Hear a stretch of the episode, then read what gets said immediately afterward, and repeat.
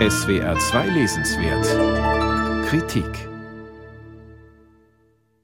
Dass ein Verlag eine Triggerwarnung zur Graphic Novel einer deutschen Zeichnerin herausgibt, kommt nicht alle Tage vor. Die Warnung ist angebracht, auch wenn Anke Feuchtenbergers neues Werk Genossin Kuckuck kein Horrorcomic ist. Es wird tatsächlich gefressen, sich vermehrt, zersetzt und geschlagen. Was man nicht erwarten sollte, eine realistische Handlung, Logik, Entwicklung der Figuren. Und doch, wer sich auf Feuchtenbergers Bilderwelten einlässt, wird belohnt mit einem Kosmos voller Schönheit, so schrecklich diese manchmal auch sein mag. Kaum jemand beherrscht das fotorealistische Zeichnen mit Bleistift so souverän wie sie. In Genossin Kuckuck nimmt die Zeichnerin uns mit in die DDR-Provinz, ins fiktive Dorf Pricitano, wo die Landschaft einprägsamer ist als die Gesichter der Figuren. Dort wachsen in den 60ern die Freundinnen Effi und Kerstin auf, verbunden durch Zuneigung wie durch Neid. In kurzen Episoden hüpft die Zeichnerin kreuz und quer durch Kindheit und Jugend der Mädchen, sporadisch auch in die Zeit des gefühlten Raubtierkapitalismus nach dem Ende der DDR.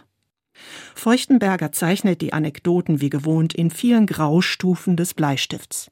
Jede lässt sie von einer trockenen, lakonischen Erzählstimme kommentieren, noch eines ihrer typischen Stilmittel. Bisweilen setzt sie kurze Textpassagen zwischen die Bilder.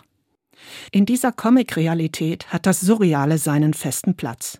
Ein ausgestopfter Wildschweinkopf kann sprechen, riesige Pilze und Schnecken entwickeln Persönlichkeit. Aus dem Hals einer alten Frau ragt kein Kopf, sondern schleimige Lamellen, ohne dass das alles jemand seltsam fände.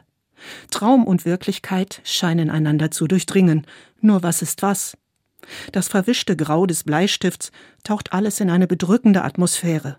Sogar harmlose Orte wie ein See oder ein Trafohäuschen bekommen durch raffinierte Hell-Dunkel-Effekte oder Weitwinkelperspektive etwas Bedrohliches. Zwischendurch kippt Feuchtenberger den Erzählton ins absurd Komische. Dann streiten Kerstin und ihre Großmutter sich auch mal als knallrot getuschte Fabelwesen mit Wolfsköpfen um die Frage Eis oder Abendessen. Ein Handlungsbogen lässt sich auf den 480 Seiten von Genossin Kuckuck nicht erkennen. Aber wer dranbleibt, vor dessen Augen erweckt Feuchtenberger ein komplexes Beziehungsgespinst zum Leben. Nebenfiguren tauchen immer wieder auf oder bekommen eigene Episoden. Zum Beispiel Kerstins Bruder Jochen, in den sich Effi verliebt oder Effis Mutter Rosi, die Dorfschönheit, und ihr Mann Helmut, ein Jäger und Kontaktmann zu russischen Soldaten.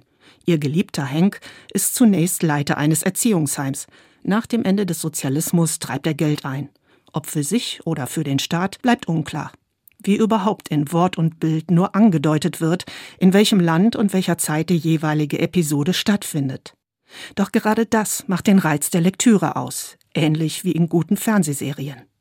Und wie Serien über Staffeln hinweg manchmal Bilder zitieren, durchzieht die Zeichnerin ihre Graphic Novel mit bestimmten Bildmotiven, besonders alle möglichen Tiere. Schneckenprinzessin nennt Effi Kerstin liebevoll in Episode 1. Später sitzen Frauen mit Fühlern am Kopf bei der Hausarbeit oder gleiten durchs Dorf. Sie erinnern an die Nacktschnecken, die in so gut wie jeder Episode durchs Bild kriechen.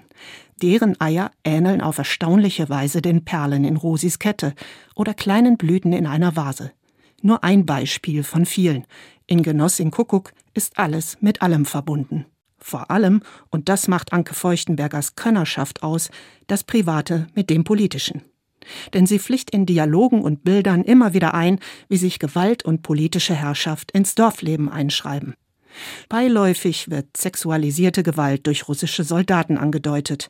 Da wird klar, warum immer wieder weibliche Figuren in die Bilder gezeichnet werden, die mit gerafften Röcken und angezogenen Beinen auf den Rücken liegen.